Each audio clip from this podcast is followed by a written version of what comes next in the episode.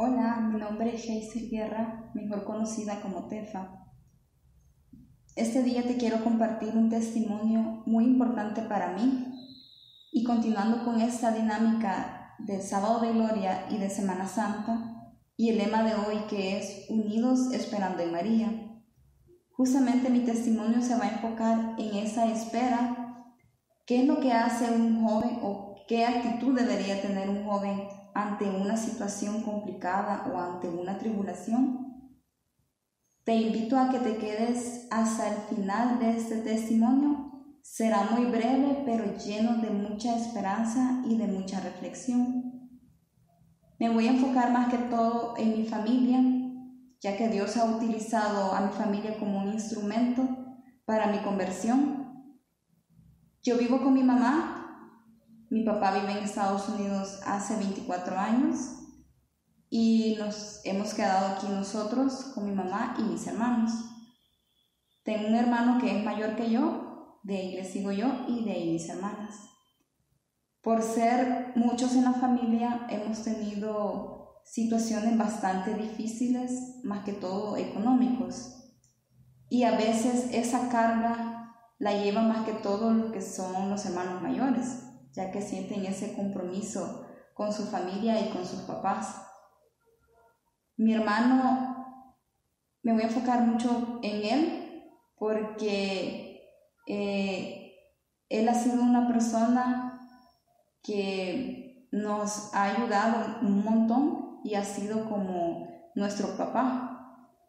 Él ha pasado situaciones bastante complicadas en su vida para mencionarle una de ellas, que él tuvo un accidente hace un par de años, en la cual el carro quedó totalmente destruido, pero gracias a Dios él no salió tan, tan mal, tan golpeado, gracias a Dios salió muy bien de todo eso.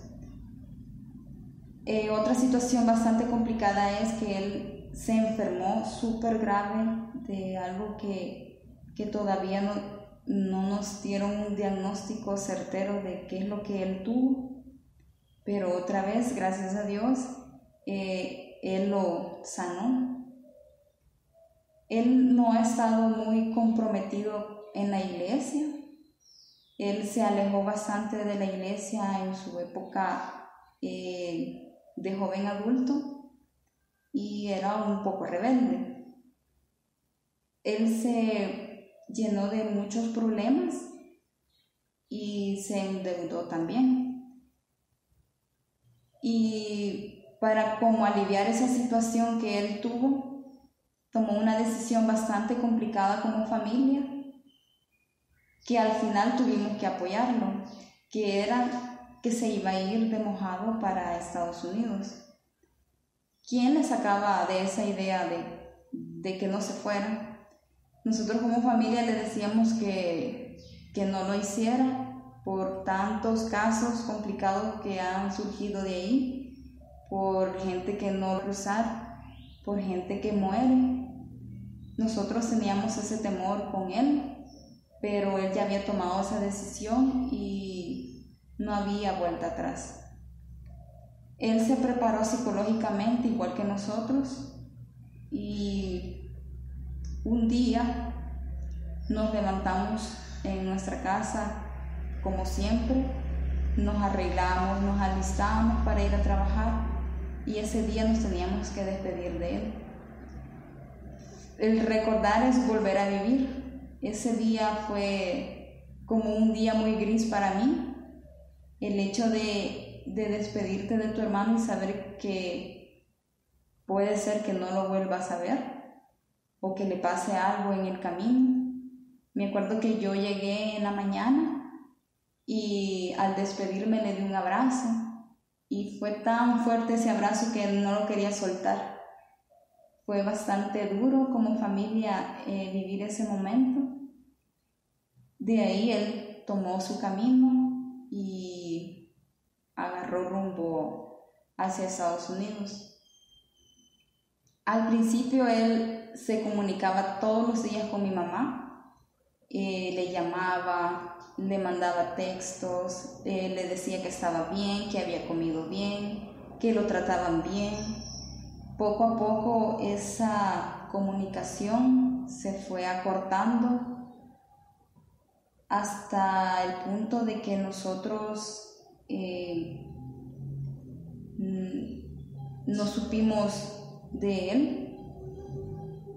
Eh, nos contaban que estaban en la frontera de Guatemala, de ahí que estaban en la frontera de México y cada vez eh, la comunicación y el trato hacia él era diferente. Al final, eh, nosotros perdimos comunicación con él y ese día fue que nos entró como una angustia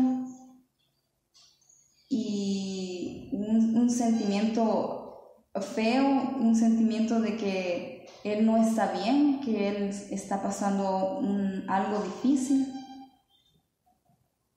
Eh, esos días yo me fui al Santísimo a orar y me acuerdo que le oré tanto a Dios, yo lloraba sentada y le dije, Dios, ¿qué puedo hacer para, para poder ayudarle a mi hermano de cierta forma y para que yo pueda sentir una paz y una tranquilidad?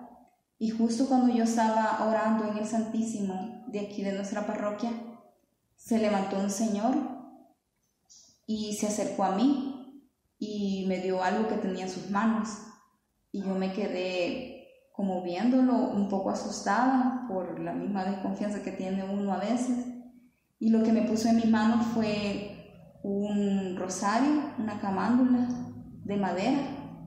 Y me dijo, esto se lo envía a Dios y yo me quedé helada porque ni siquiera tuve que buscar su respuesta lejos, sino que él me la mandó a decir ahí donde yo estaba sentada.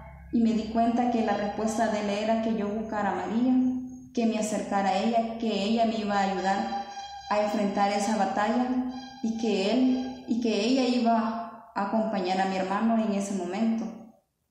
Entonces a partir de ese día yo comencé a rezar el rosario, yo lo rezaba de vez en cuando en mi comunidad, en el sector, en la parroquia, pero ese día comencé a hacerlo yo, yo sola. Me acuerdo que viajaba en bus y en el viaje que eran largos yo rezaba el rosario. Yo tenía un papelito de los misterios doblados en medio de la carcasa de mi teléfono y lo sacaba cuando yo oraba, cuando yo rezaba el rosario.